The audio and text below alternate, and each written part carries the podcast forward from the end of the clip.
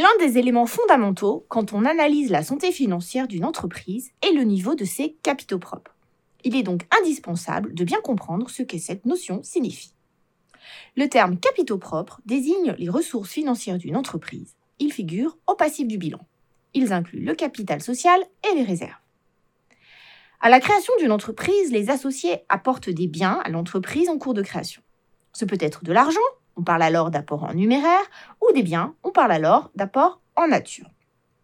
Ces éléments sont apportés par les associés. Ils appartiennent donc désormais à la société et constituent le capital social. Ce capital pourra être modifié en cours de vie de la société à travers une augmentation de capital par entrée de nouveaux associés ou augmentation des apports des associés déjà présents. Dans certains cas, une réduction du capital est également possible. La société peut alors commencer son activité. Quand elle va terminer son premier exercice, elle dégagera un résultat positif ou négatif. Si le résultat est positif, on parle de bénéfice. La société décide ce qu'elle souhaite faire de ce résultat. Elle peut le distribuer aux associés via des dividendes ou le laisser à disposition de la société. C'est ce qu'on appelle la mise en réserve.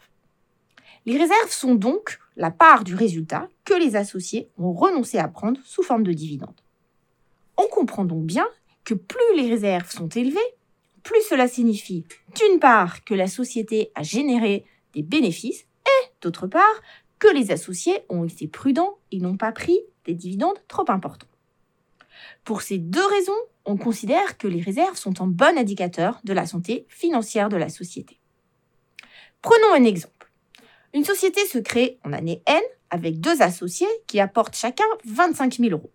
Le capital social est donc de 50 000 euros. Si, au premier exercice, elle réalise un bénéfice de 100 000 euros, les capitaux propres s'élèvent alors à 150 000 euros. Chaque année, les capitaux propres augmenteront du montant des résultats sous déduction des dividendes pris par les associés. Bien entendu, un résultat déficitaire viendra diminuer le montant des capitaux propres.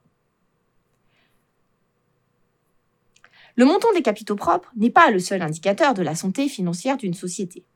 En particulier, les capitaux propres correspondent aux résultats réalisés par le passé. Or, bien souvent, c'est l'avenir d'une société qui importe pour connaître sa pérennité et sa santé financière. Les capitaux propres sont donc une notion clé pour évaluer la santé financière des sociétés. Ils sont souvent présentés comme la garantie des créanciers.